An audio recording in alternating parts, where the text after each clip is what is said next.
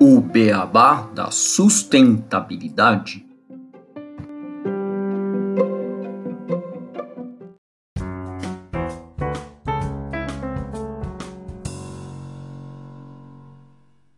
Bem-vindos ao podcast O Beabá da Sustentabilidade. Este é o episódio 94, Desenvolvimento de Embalagens Sustentáveis. E para conversar comigo e com o Renato Gatti neste episódio, nós estamos recebendo aqui a Assunta Napolitano Camilo, que é diretora do Instituto de Embalagens. Ela atua no mercado de embalagens há cerca de 40 anos e dedica sua carreira nos estudos e busca de informações sobre o mercado nacional e internacional de embalagens. Tudo bem, Renato? Tudo bem, Assunta? Como estão vocês? Olá, Gustavo. Tudo bom com você? Olá, Assunta. Seja bem-vinda ao nosso podcast. Obrigada, Renato. Obrigada, Gustavo, pelo convite. É um prazer estar conversando com vocês. Aqui a gente está sempre bem. Todo dia a gente está aprendendo, então está sempre bem, tá? Todo dia a gente aprende. Um, excelente, super legal. Com certeza a gente vai ter uma conversa muito interessante e que vocês vão contribuir muito né, nesse tema de desenvolvimento de embalagens sustentáveis, que está na moda, né? Acho que todo mundo está pensando cada dia mais no futuro melhor. E a gente tem uma notícia para a gente contextualizar aqui a nossa conversa. Essa notícia ela saiu em diversos portais, ela é bem recente, mas a gente pegou a fonte aqui da Época Negócios, do dia 25 de agosto deste ano, 2022, que mostrou que a Sprite, famosa aí, né, refrigerante, mudou sua garrafa icônica verde para uma embalagem transparente, justamente para facilitar a reciclagem. A marca anunciou a troca da garrafa PET verde para uma transparente num processo de repensar a gestão de resíduos para criar soluções que beneficiem a sociedade e o meio ambiente. Essa mudança faz parte do compromisso da The Coca-Cola Company, que é dona da marca Sprite, por um mundo sem resíduos e como signatária do Pacto Global pela Economia Circular da Organização das Nações Unidas da ONU. Essa nova garrafa transparente contribui para ampliar a circularidade. O fato de não conter pigmentação colorida faz com que as embalagens tenham maior procura e valor na cadeia de coleta de reciclagem, tornando-as assim mais circulares. Garrafas transparentes elas possuem maior demanda e podem ser reutilizadas em diferentes produtos e setores, como por exemplo produtos têxteis, cosméticos, materiais térmicos de proteção e diversos outros. O PET transparente gera uma eficiência da cadeia de reciclagem por reduzir a necessidade de separação de outros materiais. Além disso, o conjunto de benefícios de adotar uma embalagem transparente se reflete também em um valor de mercado até 25% maior se comparado às garrafas PET com adição de pigmentação colorida. Para o final de 2022, a estimativa é que 70% das embalagens colocadas no mercado, aproximadamente, já contenham também um percentual de resina reciclada. Esse é o início de uma jornada para que nos próximos anos todas as embalagens da companhia sejam transparentes e usem pelo menos 50% de resina reciclada em todo o país. Bom, já trouxemos aqui no podcast outros episódios em que a gente falou do tema das embalagens. Elas possuem um importante papel de proteger o alimento, fazendo com que ele possa ter um maior tempo de prateleira. Também facilitam o consumo e manuseio do produto que nela se encontra, facilitando o transporte e serve como forma de divulgar informações sobre um produto, ajudando sua identificação e também para encantar os clientes na hora da compra. Desenvolver uma embalagem sustentável não é uma tarefa fácil, e é necessário ponderar os impactos de sua produção, os benefícios de sua utilização e as soluções pós-consumo, pensando nas características regionais e tecnológicas existentes. Várias vertentes existem e podemos pensar na redução do material utilizado no processo, na reutilização da embalagem ou no desenvolvimento e facilidade de reciclagem. A economia circular se faz muito viva na hora de se pensar o desenvolvimento de uma embalagem e é sobre essa complexidade que iremos falar com a Assunta, entendendo melhor o trabalho do Instituto de Embalagens e como pensar no futuro destes itens tão utilizados no nosso dia a dia. Assunta, primeiramente, nos conte um pouco sobre o trabalho do Instituto de Embalagens, por favor. Como ele surgiu, como atua, quais são os seus objetivos? Bom, eu acho que eu já agradeci né, a oportunidade de divulgar o trabalho para os ouvintes do Beabá da sustentabilidade. Eu acho que quem estiver ouvindo está interessado no assunto. Então, é um público que se busca ouvir, ele quer esclarecimento.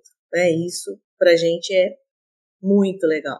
Eu e as outras pessoas que trabalhamos aqui no Instituto, nós viemos da indústria de embalagens. Nós éramos embalageiros oficiais que trabalhávamos, fazíamos embalagens, alguns faziam de aço, outro de alumínio, outro de vidro, e nós entendíamos né, que já quando a gente fundou, vai fazer 18 anos o Instituto, existia uma demanda enorme por informações sobre embalagens, as pessoas queriam entender, saber como desenvolver, como fazer uma embalagem. E nós não temos, aqui no Brasil não tínhamos, né, livros, a gente não tem uma escola que seja, que fale só de embalagens. Então a gente falou assim, poxa, a gente que tem alguma experiência, a gente poderia devolver e começar a compartilhar o que a gente aprendeu, porque entendíamos que não era justo com um produto embalagem, né, essa vilinização. A embalagem era o demo, né? Você falar num almoço de família que você trabalhava com embalagem, todo mundo queria te pôr para fora. Você é a culpada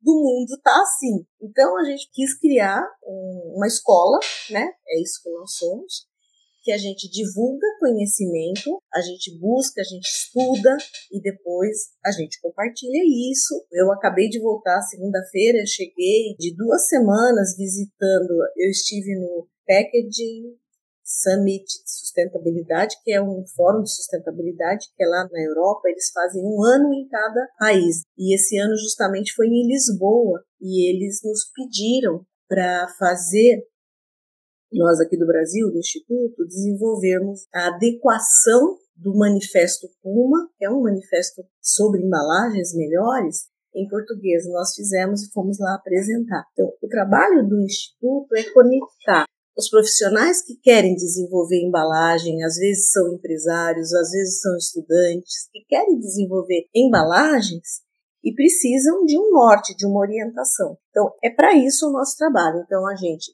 visita ponto de venda mundo afora, a gente vai nas feiras, então eu tive numa feira agora de bebidas e de equipamentos para bebidas e embalagens, fazia cinco anos que não tinha, então foi uma mega feira, muita informação, tema de sustentabilidade, gente, era assim o tempo todo, né? Então, ah, eu vou produzir essa máquina, ela vai usar menos calor, ou ela vai ter um circuito fechado de água, ela vai economizar água, ela vai ser mais rápida, ela vai usar embalagem mais leve. Então, a inovação tem sido muito focada em reduzir impacto ambiental, sabe? Então, é muito legal ver isso, e isso começando aqui no Brasil também. As pessoas começando a se preocupar. Então, o que a gente faz é assim: as pessoas querem fazer uma embalagem, mas não sabem por onde começar. Então, a gente tem os nossos livros, tem 22 livros. Todos os nossos artigos que nós produzimos, são mais de 600, estão lá no nosso site, as pessoas podem ler, pode ficar sabendo. Assim como o da Sprite, vários outros cases legais de ouro, tem um monte lá. E as pessoas usam muito esse termo, embalagem sustentável. A gente prefere usar sempre embalagem que reduz impacto ambiental, impacta menos no ambiente, porque é sustentável pode ser também ambientalmente, economicamente, né? E socialmente sustentável. Então, a gente gosta, usa mais o termo de redução de impacto ambiental.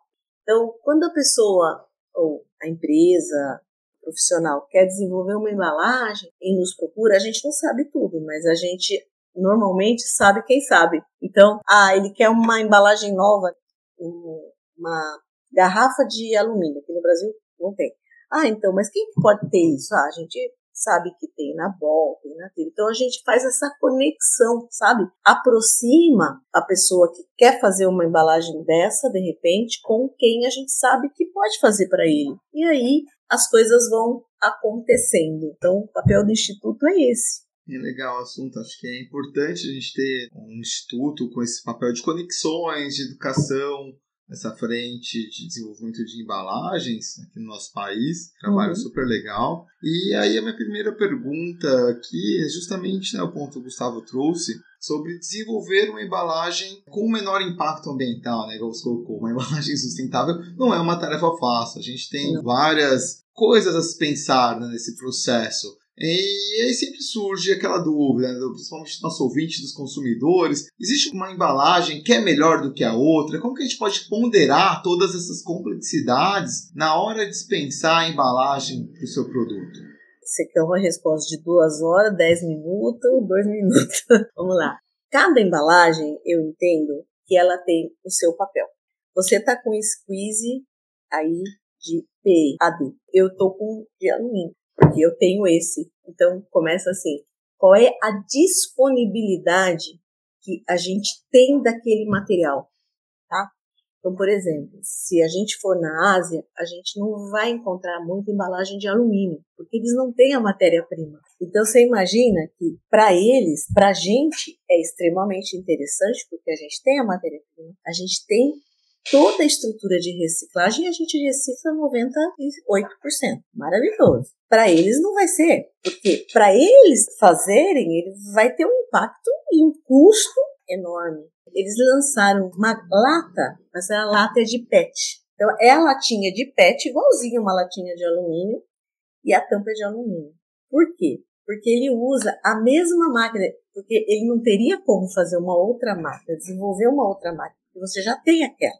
Então ele só usa a tampa de alumínio porque recrava. E faz aquela, é uma lata de PET.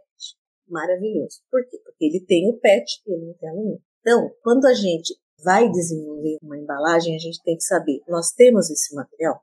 Qual é a quantidade mínima de material que a gente precisa? Se a gente vai usar uma vez só, a gente pode usar um material fino, porque você usa e depois recicla. Se você vai usar várias vezes, eu tenho exemplo, garrafa PET retornável e não retornável. Se você tem uma garrafa PET que é de usar uma única vez e depois reciclar, ela tem um peso. Se você vai fazer aquela embalagem de PET que vai e volta, tem embalagem PET que vai 21 vezes, 15 vezes, aí você tem que aumentar o peso dela, ela tem que ser mais reforçada, que ela vai passar por várias vezes aquele processo. Mas você tem que buscar sempre a menor possível. O Brasil ganhou um prêmio recentemente de um negócio super difícil, foi a Ambev que fez. Reduzir o peso de uma garrafa de vidro. Sem que essa garrafa quebrasse, né? Porque daí não vale, né?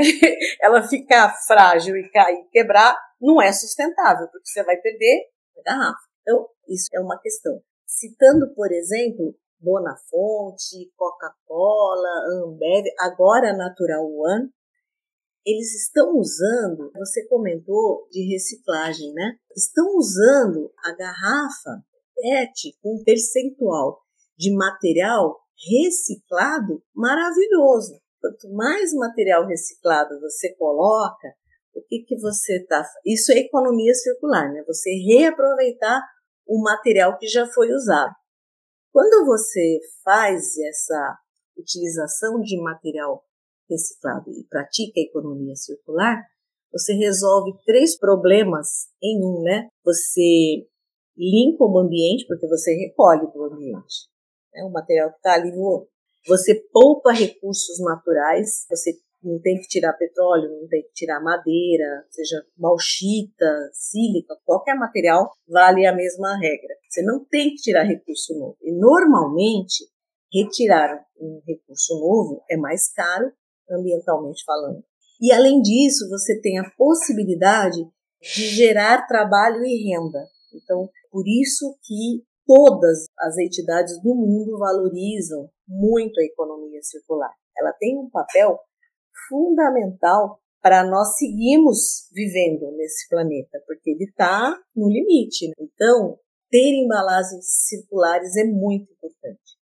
Uma outra coisa para a gente reduzir impacto ambiental, para ela participar do jogo da economia circular, a gente tem algumas, vamos dizer, umas regras do ecodesign.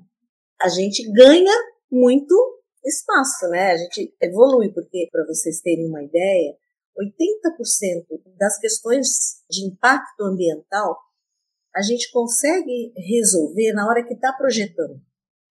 Então, por exemplo, eu estou fazendo uma garrafa. Se eu uso um rótulo nela, do mesmo material, ou de um material que eu possa lavar e jogar, como é uma garrafa de cerveja, você lava, tira aquele rótulo, mas aquele rótulo sai. E a tampa, por exemplo, você conseguir fazer do mesmo material ou poder separar facilmente. Porque às vezes é desenvolvido embalagens que você não tem como reciclar, porque são tantos materiais misturados que o processo de reciclagem fica extremamente complexo. Então, é, realmente nós temos sempre que pensar na hora que está desenvolvendo. Isso é muito importante. É o grande caminho para a economia circular. É você pensar em todos os preceitos, cuidar da rotulagem ambiental, evitar greenwashing, tudo isso ajuda a melhorar o impacto ambiental e a relação também, gente, com a embalagem e o consumidor. Eu tive um evento em Lisboa, a feira foi em Munique e a outra reunião foi em Edimburgo, na Escócia. Então, eu sou rato de mercado, de drogaria e também eu costumo visitar os baldes de lixo, sabe? Eu tenho toda uma metodologia para empurrar o saco, rasgar o saco, derrubar a lata e virar para o chão, aí eu recolho e aí eu escolho o que eu pego, porque daí eu consigo ver as embalagens, como que elas estão sendo descartadas de verdade. Então, a gente aprende muito e tudo que a gente aprende, a gente mostra aqui no Brasil. A gente está vendo algumas iniciativas maravilhosas. Eu lembro da Bonafonte, vocês falaram da Sprite, né, que eu acho que é um exemplo mega legal. Isso que você falou para você, evitar colorido. O pessoal da Bonafonte fez uma embalagem de água sem rótulo. E eles também, eles eram todos laranja, eles estão passando para o cristal também, aos poucos, né? Porque é a identidade dele. Aí, quando a gente teve um fórum nosso uma vez, uma pessoa, uma catadora, né, comentou essa questão. Ela tinha lá, acho que três toneladas de pet laranja, não sabia o que fazer. E aí começou um projeto da Bonafonte de retorno dos galões deles. Então, os galões já estavam, ano passado, os galões da Boa Fonte eles já estavam recolhendo 45%. O Brasil passa mais ou menos de 50% de reciclagem de PET já. Na Alemanha passa de 90%. E essa cadeia de reciclagem ela é extremamente importante porque quando você começa a reciclar, o material usado passa a ter valor lá na cooperativa. Se ninguém comprar, se ninguém usar, se não tiver como usar, ninguém vai querer. Ponto. Final da história. Na hora que a gente começa a colocar, introduzir material reciclado, e dá trabalho, viu, gente? A gente acompanha. Para papel demorou, e no Brasil hoje a gente consegue até 50% só. 30% de pós-consumo e 20% eles chamam de pós-industrial. Lá na Europa eles já passam de 90% de papel. Você pega um, uma embalagem de sabonete, você abre, ela é, o papel é cinza. Parece um papel de jornal moído de tão reciclado que ele já foi. Isso precisa de tecnologia, precisa de escala. Ninguém vai comprar uma máquina gigantesca de reciclagem se não tiver a matéria-prima, né? Então, a gente vai ter que trabalhar muito com educação do consumidor. Não vai ter outro jeito.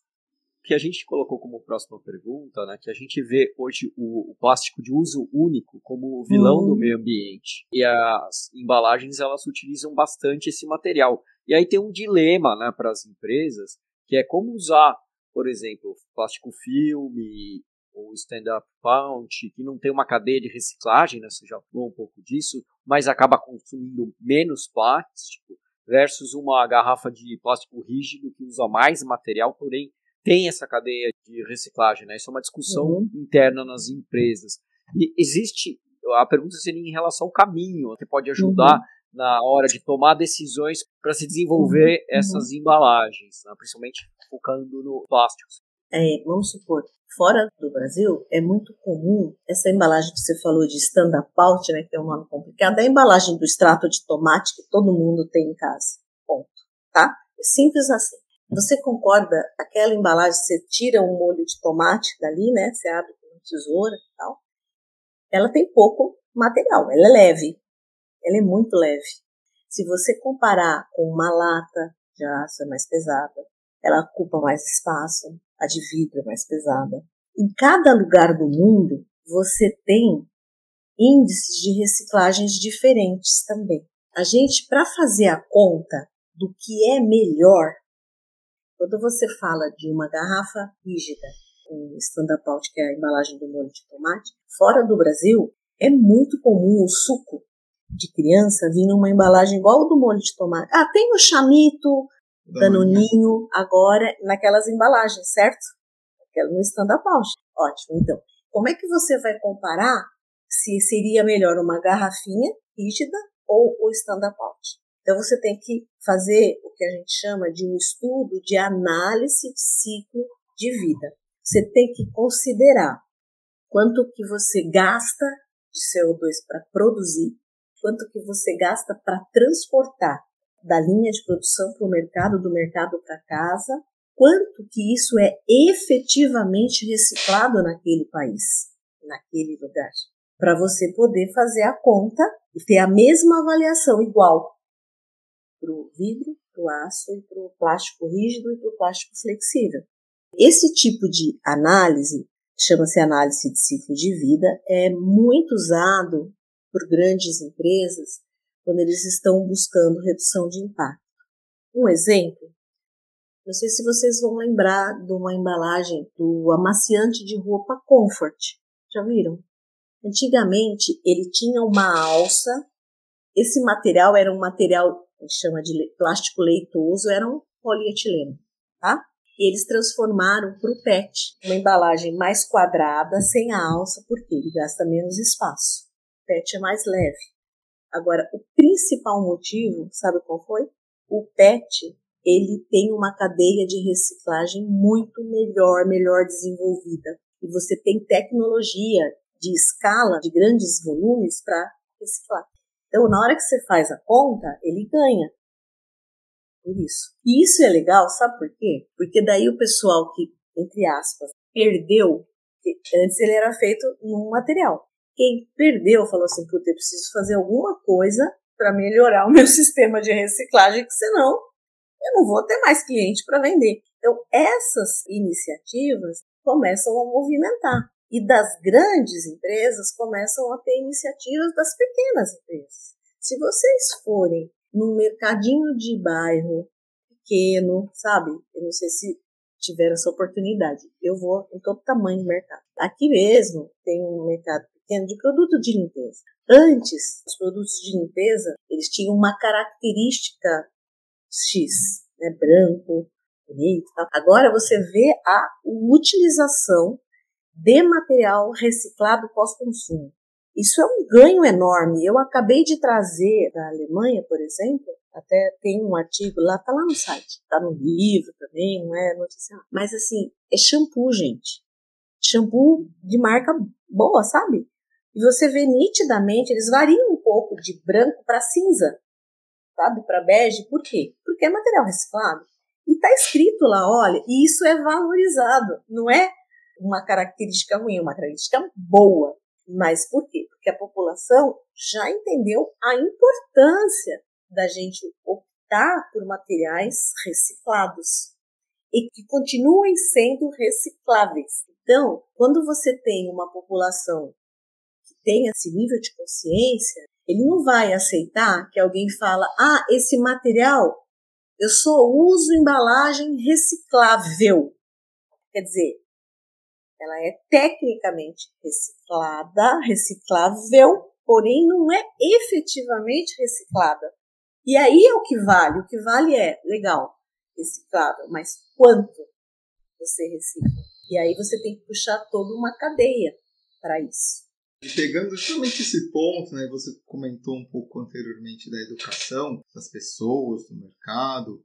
Como que a gente pode evitar, por exemplo, esse tipo de comunicação que é pode beirar um greenwashing, é, porque né, na hora de desenvolver embalagem, as empresas às vezes não, não fazem uma análise de ciclo de vida, igual você comentou, e podem fazer essas escolhas, ou podem comunicar errado. E como que as pessoas também podem identificar se aquela embalagem realmente é uma embalagem legal, que está sendo bom, se está reduzindo impacto ou se está sendo a empresa está fazendo um greenwashing ali. Olha só, o Brasil nós temos normas da mesma forma que tem a tabela nutricional que todo mundo hoje é agente cidadão consumidor que vai mudar isso, né? Não sei se vocês, se você passar um filme, né, há 10 anos atrás, era um absurdo, aquelas tabelas nutricional, nem nutricionista entendia, pelo amor. E agora, começa agora em outubro uma regra nova e clara, definida, colorida, certinho. O Brasil, ele segue a ABNT, é a Associação Brasileira de Normas Técnicas, ela segue o mesmo padrão que a Associação Internacional, né, que é a ISO. E aí, lá vem direitinho como que a gente tem que comunicar. Então, inclusive, a gente não pode usar o termo sustentável. Sabia que é proibido? Existe várias normas, né? Tem a norma da simbologia ambiental e tem a norma de descarte seletivo e tem a norma de rotulagem. Se você rotular como reciclável, você tem que provar que ela é mais de 95% reciclável, é real, e não do ponto de vista teórico. Infelizmente, as pessoas usam até sem má fé. A gente costuma publicar artigos em todos os nossos cursos, a gente explica, olha, tem que explicar assim. Aproveita a própria embalagem para ensinar as pessoas a descartar.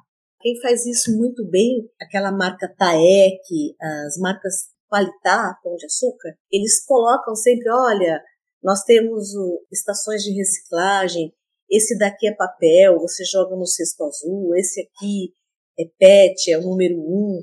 Então, eu tenho esperança que daqui a algum tempo as pessoas comecem a entender até, inclusive, aonde que deve descartar o quê. Nós publicamos há 12 anos atrás uma cartilha de educação ambiental para criança. E uma criança, ela ensina em média, a criança ensina sete adultos. A gente precisa promover essa revolução através de educação ambiental para a sociedade. E tem que ser com criança, tem que ser com mulheres, tem que ser com homens, tem que ser com todo mundo. Nesse congresso, nesse summit, né, que chama, eu estava lá, publicaram um número de que no mundo se produz por minuto 320 mil embalagens. 320 mil embalagens é muita no mundo. coisa, né?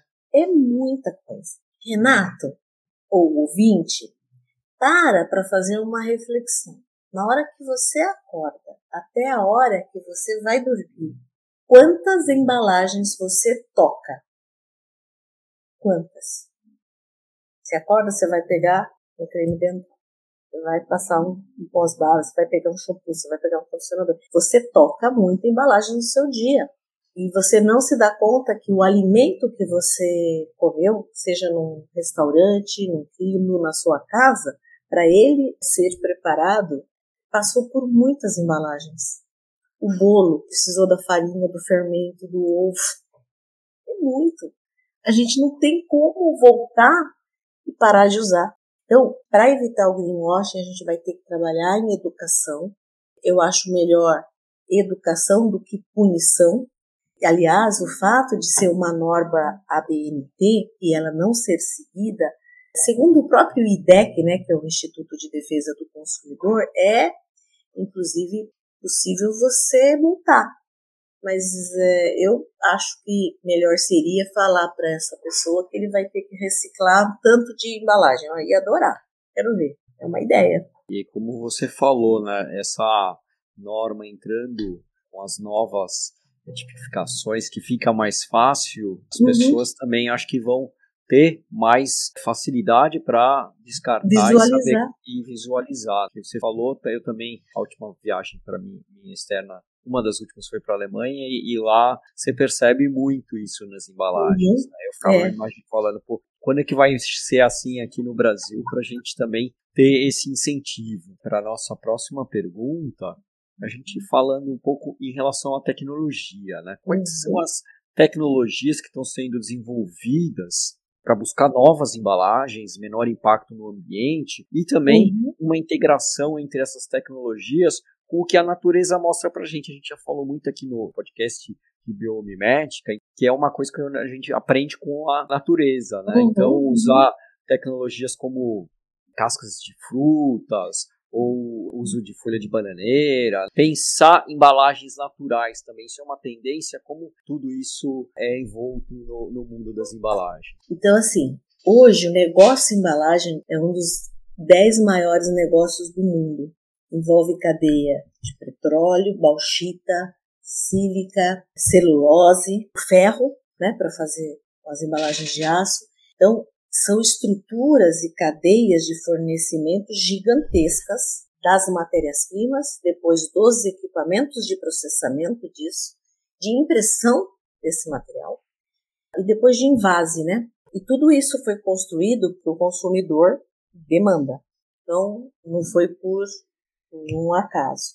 Então, quando você vê hoje essas indústrias, o que elas têm de investimento em tecnologia é brutal. Antigamente, você usava para fazer uma garrafa PET de uma garrafa de água de 500 ml, 600, né, que é a garrafinha de refrigerante, você usava 52 gramas de PET. Hoje você consegue fazer com 5 gramas. E essa redução é só ver uma garrafa de água cristal, cada vez mais fina. As tampas cada vez mais finas. Agora é obrigatório na Alemanha até meados do ano que vem, as tampas não podem se separar das garrafas para fazer com que elas voltem. Porque você viu lá, Gustavo, que você devolve a garrafinha no mercado. Mas elas estavam indo sem as tampas. Então agora é obrigatório a tampa ser amarrada, né? Embalagens, por exemplo, de alumínio e de vidro também, todas buscando, eles chamam inglês, né? Lightweight, quer dizer, menor peso, menor peso, menor peso. A outra coisa, aumento da barreira. Por que, que você aumenta a barreira? Para você conseguir, com a mesma embalagem, garantir por mais tempo em produto. Isso também é um impacto na sustentabilidade brutal. Então, em vez de você precisar de mais material, você aumenta a barreira com tecnologia, com alguns aditivos, e você consegue aumentar a barreira reduzindo o peso. A sabe que já sabe que é uma grande é, petroquímica mundial é da Arábia Saudita que concorre com a Braskem, com a Exxon, com a Dow. Eles lançaram há três anos atrás embalagem de PP, né, de plástico, sabe Magno sorvete, aquela embalagem do Magno sorvete, aquele pote mesmo de 2 quilos, sabe? A gente compra no supermercado. Esse pote foi desenvolvido com um, embalagens recicladas e era para pôr sorvete.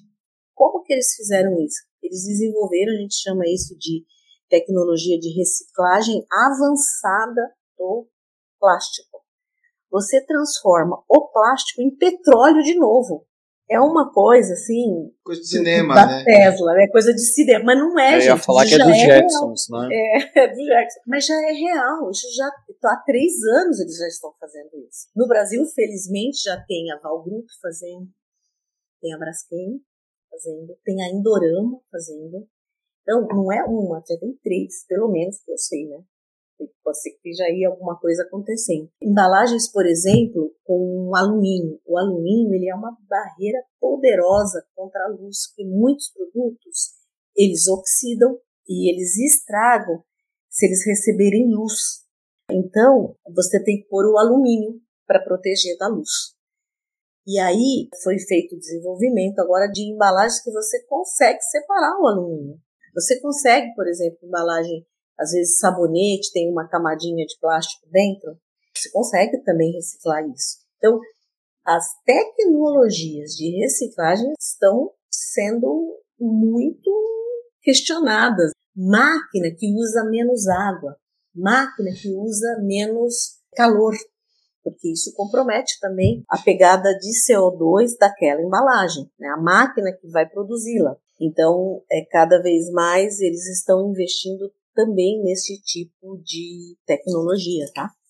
É uma coisa que a gente vê muito forte acontecendo. Aqui também, tá? Eu trabalhei bastante tempo em indústria alimentícia e uma das fábricas que a gente tinha na empresa que eu trabalhava era de vazamento de garrafa de água, né? E, uhum. e era incrível quando trocou para essas que são mais leves e menos plástico. Eu estava visitando uma das fábricas e você tem aquele que parece o a preforma, o tempero, é, a embalagem é, de tempero. De tempero e aí eles isso, joga sopra. numa máquina que sopra e transforma numa garrafa. Legal. E, e essa embalagenzinha, a nova, era, não sei, um terço, um quarto do tamanho da anterior, é. quando fez essa troca.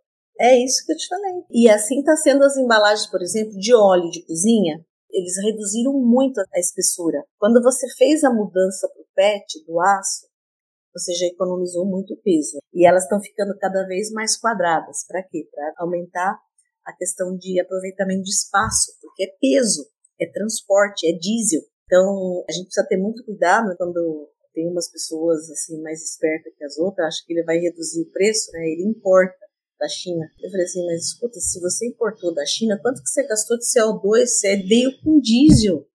Ele não veio no bico do passarinho, né? E aí, né? Então tem tudo isso ser pensado, né? E aí, assunto, você comentou de todas essas tecnologias que estão sendo desenvolvidas, acho que seria legal a gente pensar um pouco nesse futuro das embalagens. Como você imagina daqui a alguns anos esse mercado? A gente vai ter um crescimento maior, mas com embalagens cada vez mais sustentáveis? Existe alguma tendência de talvez deixarem de existir ou não, é só o que você não enxerga, elas deixarem de existir porque a gente necessita muito uhum. delas. Como que você vê esse futuro? Eu só queria fazer uma observação em relação à pergunta do Gustavo anterior, quando ele falou da casca de bananeira, né? A gente já viu é, iniciativas usando, por exemplo, a casca do coco. Eu aí ao longo da vida, né, a gente já viu muitas coisas legais e muitas coisas também não tão legais assim, que não deram tão certo assim, tá? Eu acho que é importante a gente pontuar que às vezes, por conta dessa coisa da onda, ah, eu vou ser mais,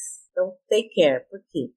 Porque é, muitas vezes esses produtos, eles não têm escala e eles não têm custo. Então você tem que avaliar muito bem se aquele produto ou aquele subproduto residual de uma produção, ela não seria melhor usada como, por exemplo, adubo, fertilizante, ração animal, né?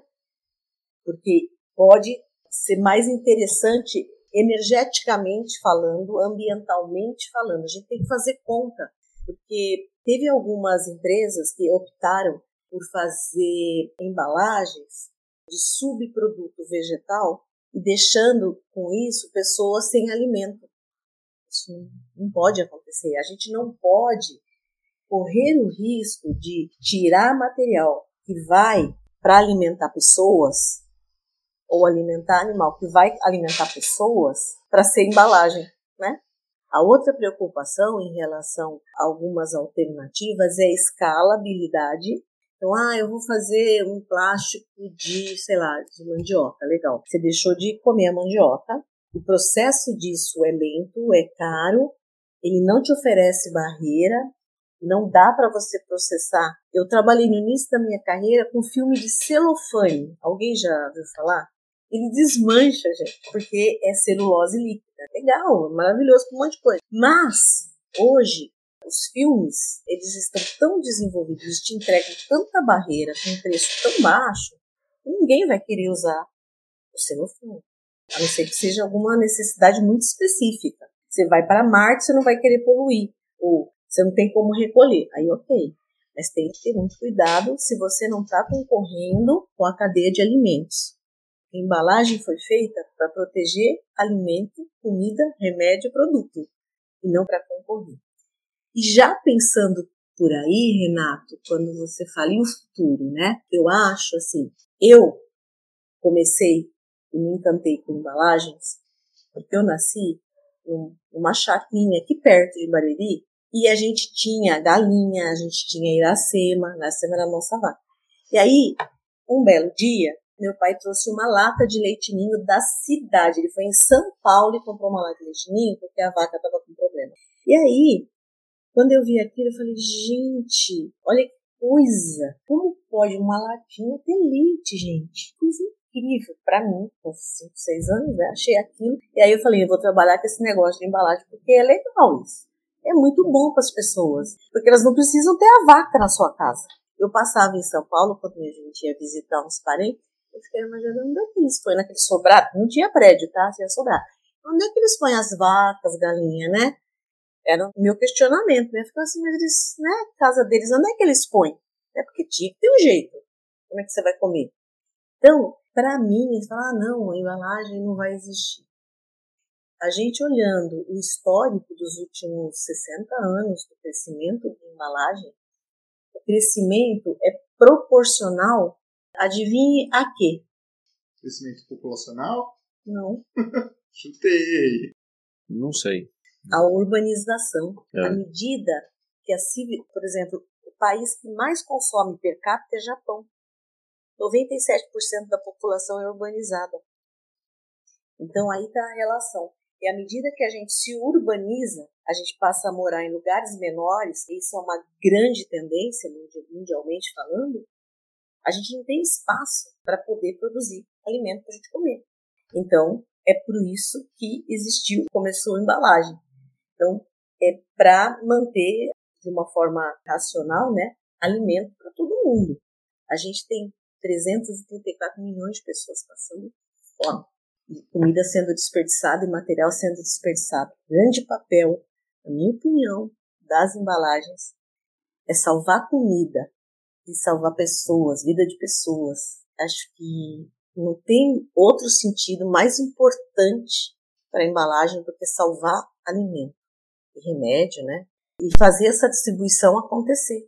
O Brasil desperdiça muito produto por falta de silo, por falta de embalagem adequada. Então, antes da gente pensar, ah, não, a gente precisa racionalizar tudo isso, né, e melhorar a qualidade das embalagens para proteger melhor, né? É isso que a gente faz e a gente acredita aqui que se a gente desenvolver embalagem melhor, a gente vai ter um mundo melhor e melhor para mais pessoas. Essa é a razão, essa é a nossa crença e o nosso propósito. Assunto, acho que você conseguiu mostrar muito bem, né, um pouco a importância da embalagem e todo esse desenvolvimento do mundo, né, essa busca que a gente vai ter nesse crescimento e essas dificuldades de escolha entre os melhores caminhos para a gente ter um mundo melhor, né, dentro desse desenvolvimento de embalagens. É complexo, a gente sabe tudo que é desenvolvimento, quando a gente fala de sustentabilidade, a gente traz aqui direto que a gente tem que ter um pensamento amplo, um Holístico, pensamento né? holístico, é, do todo, né? Não é simplificar. Ah, essa aqui é, não tem bala de prata, né? Eu acho que você conseguiu trazer isso muito legal. Então, antes da gente ir para as nossas curiosidades aqui do episódio, queria abrir para você, que você deixar uma mensagem final aqui. A gente vai se despedir depois, mas Tá. às vezes você quer passar uma mensagem para os nossos É, ouvintes, eu- fica à vontade. Legal. Eu gostei aí do, disso que você falou e eu lembrei agora de uma embalagem que eu fiquei muito, assim, como eu vou te dizer, indignada, né? Foi o lance do canudinho. Então, uma empresa fornecendo canudinho que era simplesmente a haste do trigo. Gente, e ainda botava numa caixa de papel. Gente, que absurdo, né? Trigo é para fazer pão, fazer massa, né? Para alimentar pessoas. Não precisa do canudinho. A gente tem que ter o olhar. Precisa. Para quem? O que, que a gente pode fazer para não fazer desta forma? A gente precisa avançar no pensamento, pensar maior. Bom, a gente deixa à disposição o site do Instituto. Como eu disse, a gente tem lá os livros. Agora tem, eu nem falei, né? Agora a gente tem e-book desde o ano passado. A gente tem curso online. Empresas menores têm uma condição super especial. A gente sorteia a vaga sempre, todos os cursos para quem de repente está numa fase de recolocação, não tem condição de arcar. A gente procura colocar dentro todo mundo que está interessado. A gente disponibiliza o livro, disponibiliza os artigos, nosso material agora, curso, fórum, tudo online, dá para assistir, dá para ser presencial também. Então, a gente quer seguir, vai seguir. Temos sempre no nosso site todas as últimas informações, seja de feiras internacionais que a gente eventualmente lá, seja dos cursos que a gente tem aqui, os artigos. E também à disposição, Renato, Gustavo, o pessoal do Beabá da Sustentabilidade, que tiver alguma questão, só mandar um e-mail para o Instituto. Se a gente não souber, e a gente não sabe tudo, a gente vai saber quem sabe. Bom, Gustavo, vamos às curiosidades então?